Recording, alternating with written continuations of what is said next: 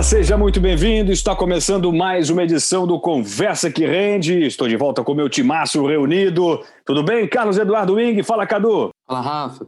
Tudo bom? Prazer estar novamente aqui com vocês. Beleza. Fala, João Gabriel Chilite. Fala, João. Olá, pessoal. Tudo bom? Tranquilo. Bom, timaço reunido. Os nossos gestores estão prontos para debatermos mais uma semana nos mercados aqui no Brasil e também lá fora, né? Bom, tivemos aí as bolsas uh, da Europa e Estados Unidos com uma sexta-feira de recuperação e os investidores aqui tiveram problemas com o risco fiscal brasileiro, né? problemas que eles não enfrentam por lá. O Ibovespa acabou caindo nesta sexta-feira 0,75%, chegou aos 98.309 pontos. Na semana acumula uma alta tímida, eu diria, de 0,75%.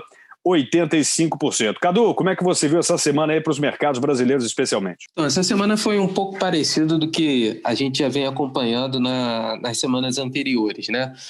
É, dados um pouco mistos, o mercado andando um pouquinho de lado. Essa semana acabou sendo um pouco mais positiva né, para o Ibovespa. A gente teve uma semana um pouquinho mais curta com feriado na segunda-feira. É, e, e o que a gente percebe é o que a gente já vinha comentando, né? O mercado meio que é um passo de espera, né? De você ter algum noticiário um pouco mais determinante para que isso seja assim uma diretriz para uma, uma um, direcionamento para o mercado mais altista ou mesmo uma realização um pouco mais forte. Então essa semana a gente veio, continua observando, né, com essa preocupação com o número de casos do Covid aumentando, né, principalmente na, na Europa e algumas medidas restritivas sendo adotadas novamente. Isso aconteceu né, com o anúncio do, na França, com Emmanuel Macron anunciando um toque de recolher que vai começar a partir de amanhã. No Reino Unido, a mesma coisa. É, a gente viu o número de casos aumentando né, na Alemanha, enfim, na Itália, e tudo isso gera aquela preocupação em relação à, à, retomada da atividade econômica e que esse crescimento que a gente observou nos meses anteriores ele se mantenha de maneira mais consistente. Cadu, só para acrescentar nessa sua observação, a Holanda, ela que num primeiro momento da pandemia adotou uma postura bastante, é, eu diria, reticente em relação aos fechamentos de comércio, de economia, decretou um lockdown completo, um lockdown radical é, se eu não me engano, neste fim de semana, né? Então mostra aí que realmente é uma preocupação que está ganhando corpo na Europa e é importante o investidor manter isso no radar. Exatamente, exatamente. Nos Estados Unidos, a gente segue essa disputa eleitoral entre Trump e o Biden e isso gerou mais indefinição com relação à aprovação de um pacote né, de estímulos fiscais o Steve Mnuchin fez um, um, pronunciamento essa semana dizendo que é pouco provável que se chegue num acordo até, até que seja né, que, que, seja concluído o resultado eleitoral lá em novembro.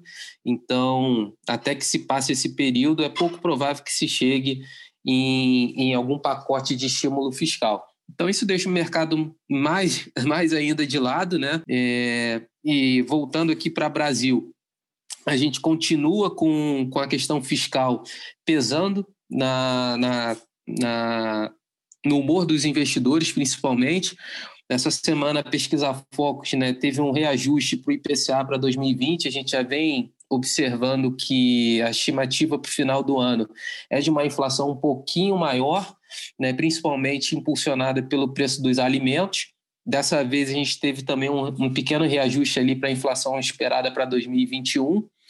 É, o Roberto Campos, presidente do Banco Central, também demonstrou uma preocupação com relação aos gastos e a, e a aceleração da dívida pública e os pacotes né, de, de reforma, né, a PEC emergencial, tudo isso parece que vai ficar um pouco de lado e não deve, a gente não deve avançar aí com a reforma administrativa ainda em 2020. Provavelmente isso vai ficar para 2021 e até que se passe as eleições municipais é provável que o mercado é, é, essa questão do lado fiscal no Brasil ali seja um pouquinho jogado para escanteio.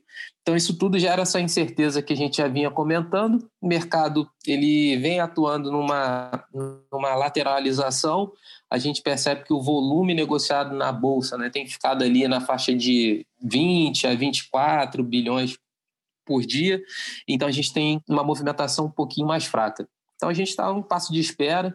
Acho que para a gente ter uma, um, um, desempenho mais determinante só, só deve acontecer depois de passar das eleições tanto nos Estados Unidos como no Brasil, aqui, as eleições municipais. Em relação às questões fiscais aqui no Brasil, a gente teve aí duas semanas, né, sem quase nenhum ruído aí no que diz respeito à manutenção do teto de gastos para incomodar os investidores. Né? Pelo contrário, o Rodrigo Maia, é, presidente da Câmara, e o Paulo Guedes acenaram, fizeram pazes, né, deixaram as ofensas de lado, mas na quinta-feira o nosso glorioso general Hamilton Mourão, vice-presidente da República, deu uma entrevista, na minha opinião, perigosa. Né? Ele disse na quinta-feira que não vê problema se o Renda Cidadã, que seria um substituto mais caro aí do Bolsa Família, prometido para depois das eleições, romper o teto, o teto de gastos. Né? Se isso for de comum acordo com o Congresso, que, segundo ele, representa a sociedade como um todo. São justamente essas é, é, comunicações cruzadas, João, que fazem com que o investidor, de maneira geral, e o mercado financeiro não saiba e não tenha segurança que o governo tem um papel decisivo e positivo para conseguir controlar as contas, né? o que traz uma insegurança imensa para todos. Rapaz, é só, isso é até bom avisar para o cliente para não matar o assessor de investimento que vê o fundo aí dando negativo, né? Que às vezes o cara acha que o cara que, que o assessor que fez besteira, mas não é, né? A gente está numa situação bem complicada que é, é realmente essa questão, esse, esse risco fiscal que o Brasil tem, né?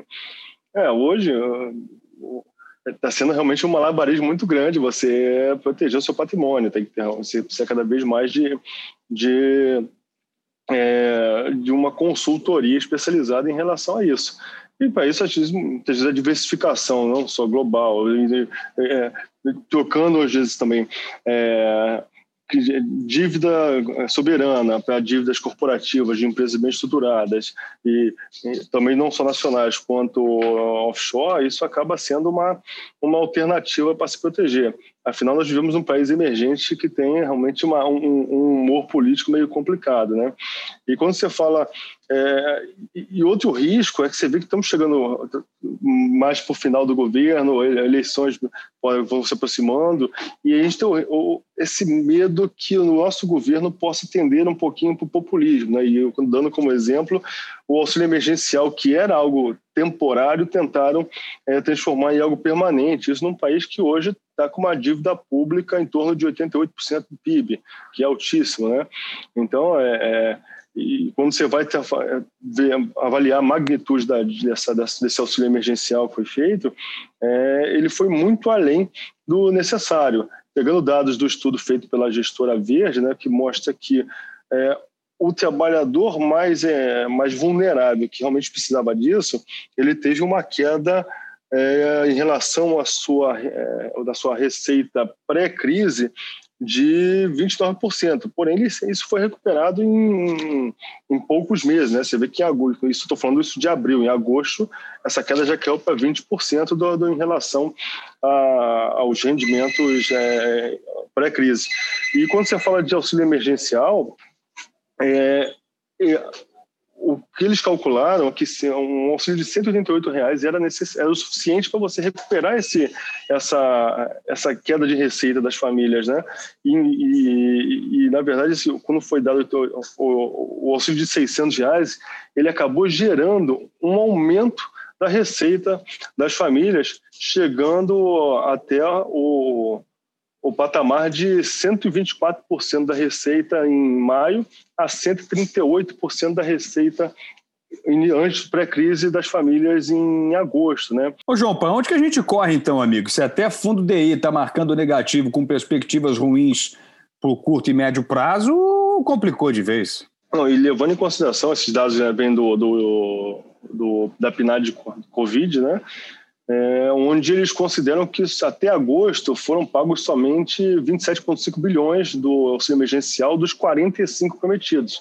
Então, e se fosse se toda a totalidade tivesse sido pago, esse ganho de receita teria chegado até 174% do, do montante pré-crise da receita das famílias, ou seja, teriam quase dobrado só com o auxílio emergencial a receita das famílias. E o que gera realmente até uma, um desestímulo às pessoas é, voltarem a trabalhar. Tanto que você já vê alguns lugares onde é, o, o, desemprego começou a aumentar, como o Nordeste, que no nosso Brasil, né, desempregado é simplesmente quem não procurou emprego por um certo período. Né? Então, a redução do auxílio emergencial gerou um aumento imediato do desemprego, porque as pessoas agora se consideram desempregadas dizendo que estão procurando. Então, é, dado que um país com o nível de, de, de dívida pública que nós estamos, esse viés populistas pensando numa eleição acaba sendo mais um risco que possa aumentar a probabilidade de insolvência do nosso país e perdendo toda uma, uma gama de investidores que vão pedir cada vez prêmios maiores para poder investir no nosso Brasil. E só dando mais um argumento nessa sua fala, João, é, um recente estudo da FGV, a Fundação Getúlio Vargas, reportou que é, 10% do ICMS arrecadado pelos governos estaduais já são diretamente relacionados ao auxílio emergencial de 600 reais, né? Ou seja, é um dinheiro voltando para a economia real, é a população gastando efetivamente esse dinheiro durante a pandemia. É, a questão da poupança também, ela, ela, existe uma distorção aí, né, quando você fala até em relação ao investidor, né, porque ele é muito mais utilizado por pessoas mais humildes, como uma forma de que não, que não tenha conta corrente para não tarcar com gastos de manutenção de conta, aquelas tarifinhas, e aí tem uma certa liquidez ali, né, então acaba esse pessoal acaba aportando mais nesse. Né, é, é quando a gente fala em reformas no Brasil, nós precisamos realmente começar pela reforma administrativa, né? Que se você botar como onde é o setor hoje mais improdutivo do país, se pegar em, como, como dados da, da pandemia, né? Foi os que tiveram menor é, perda de receita, acho que no agregado chegou a 15% da, da receita, mas em questão de um, dois meses recuperaram já a 98% da receita pré-crise. Então, e eles têm um peso muito grande a manutenção da máquina pública, os privilégios mais do, do, do, do, setor público, eles foram mantidos, eles, são, eles fazem parte daqueles gastos obrigatórios que não conseguem mudar. Então, se você pegar em arrecadação, 97, 93% da arrecadação pública ela está carimbada em relação a gastos obrigatórios. Então, se a gente não realmente fizer uma é, é, é, mudanças severas na nossa Constituição, é, o Brasil realmente vai ter muita dificuldade de superar essa, esse, essa crise, esse risco fiscal, é, todo esse, reduzir esse risco fiscal que a gente vem sofrendo, que a gente está vivendo nesse momento. Né?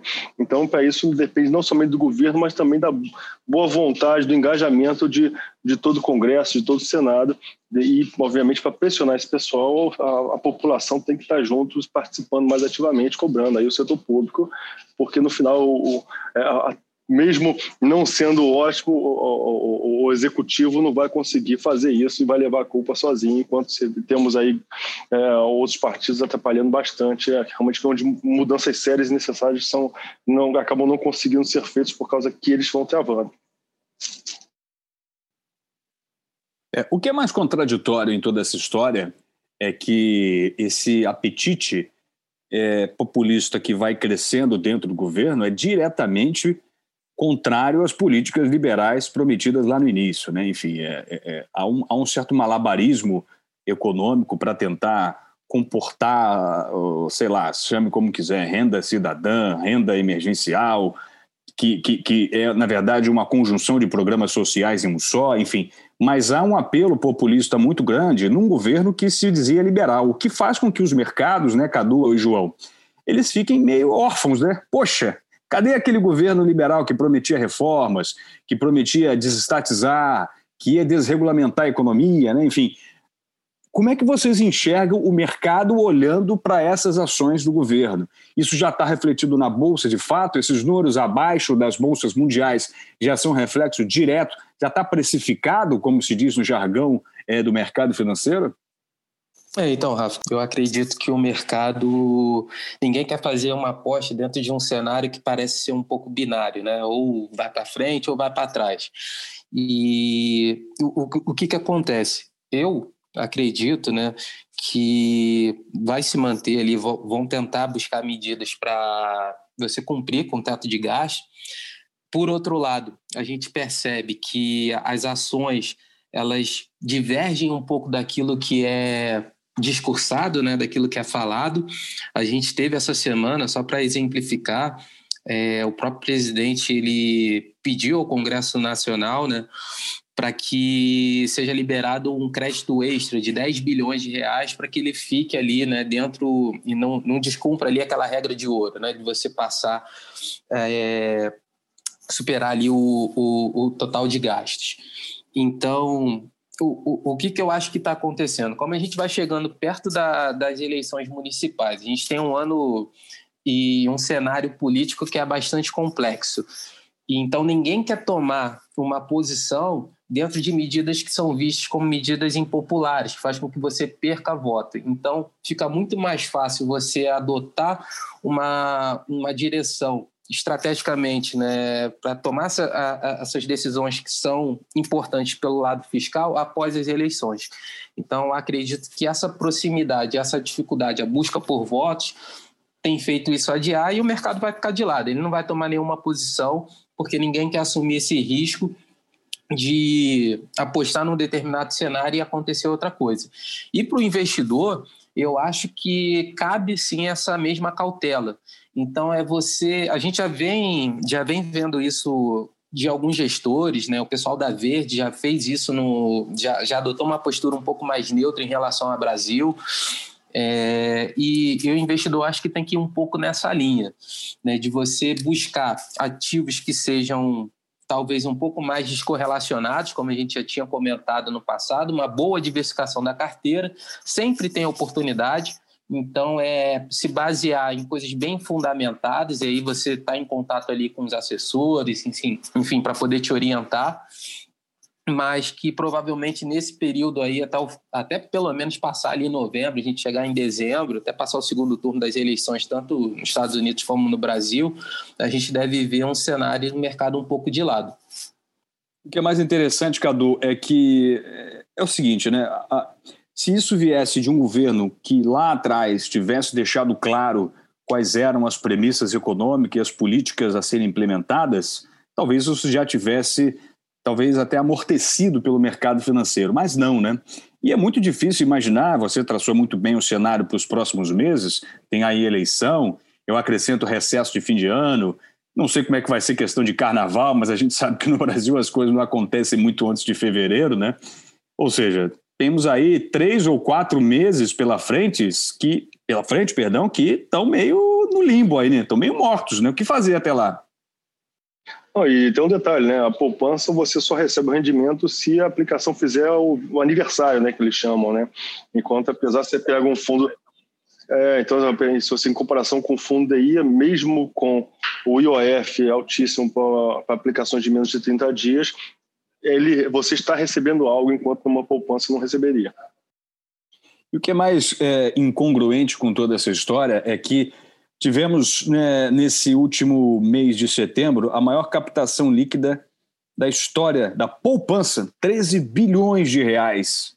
Tem gente com um trilhão de reais na poupança, ou seja, João, tem muito dinheiro por aí rendendo de maneira negativa. Se você somar isso tudo com um, com um cenário de incertezas, né, onde está cada vez mais complicado garimpar boas oportunidades, encontrar fundos e ativos que sejam seguros e ao mesmo tempo tragam alguma rentabilidade acima de inflação, é um exercício complexo que o investidor está tendo que fazer nesse momento, né? O que eu ia complementar é que provavelmente uma, uma parcela desses dados em relação à captação da poupança é, certamente sofreu influência da questão do auxílio emergencial, porque muita gente não tinha contas em banco e boa parte dessas parcelas foram pagas através de uma conta poupança na Caixa Econômica. Então, teve uma série de pessoas que estavam fora do sistema bancário, que passaram né, a, a ser contemplados nesses dados e receberam esses recursos por dentro da por dentro da Caixa Econômica e através de uma conta poupança digital, que foi um mecanismo que eles criaram para poder fazer esses pagamentos. Então isso aí também deve pesar um pouquinho nesses números, porque até se a gente observar, por exemplo, contrapondo um pouco esse aspecto, a gente também teve um ano com maior maior acesso né, de investidores na bolsa de valores, no mercado de ações. A gente teve o recorde de, de ofertas de IPO ou follow-ons, que o follow-on é quando a empresa já está no mercado e ela né, faz oferta de novas ações. A gente chegou aí a um volume de 94 bilhões, acho que quase 40 ofertas que a gente teve nesse ano. Então é um número recorde aí, só para pontuar mesmo. É, mas, mas o que me chama a atenção é que foi no mês de setembro, né? Foi o mês de setembro. Então, teoricamente, essa captação recorde já deveria ter vindo em outros meses, mas foi o mês de setembro que teve essa captação recorde de 13 bilhões. E a, população mais necessitada dificilmente vai deixar esse dinheiro na poupança, né? Vai mais é gastar mesmo, porque está precisando, está faltando coisa em casa. Perdeu o poder de renda, perdeu, perdeu o emprego, perdeu a sua captação, enfim. De qualquer forma, são são assim é, é, oportunidades imensas, né, que estão ali paradas, ao mesmo tempo em que temos uma economia que está com freio de mão puxado pelas incertezas fiscais, temos um manancial ainda para ser introduzido né, nos meios econômicos de produção para serem de fato aí uma mola importante de revitalização econômica, né? Então há uma, há uma, há uma dicotomia nessas duas relações que me parece muito contraditório, né? Falta informação, falta um monte de coisa, né? Acho que isso tudo também deixa muito evidente o quanto a gente ainda precisa amadurecer do ponto de vista econômico e financeiro. Algo mais, senhores? Fechamos então por hoje? Fechamos por hoje. Acho que semana que vem a gente vai seguir mais ou menos a mesma linha. Só para passar, na próxima semana a gente deve ter os dados do IPCA 15. A gente vai ter também os indicadores de atividade da China e os PMIs de outubro, é, o, as prévias né, dos PMIs de outubro da zona do euro e dos Estados Unidos. Perfeito. E eu tô contigo, acho que a Bolsa vai andar de lado aí pelo menos até o dia 3 de novembro, quando teremos a eleição americana definitivamente, e será mais ou menos na mesma toada também das definições políticas aqui no Brasil. Valeu, Cadu Wing, João Gabriel Schlitter, nosso Timácio reunido. Muito obrigado pelo prestígio da sua audiência e até a próxima. Tchau, tchau.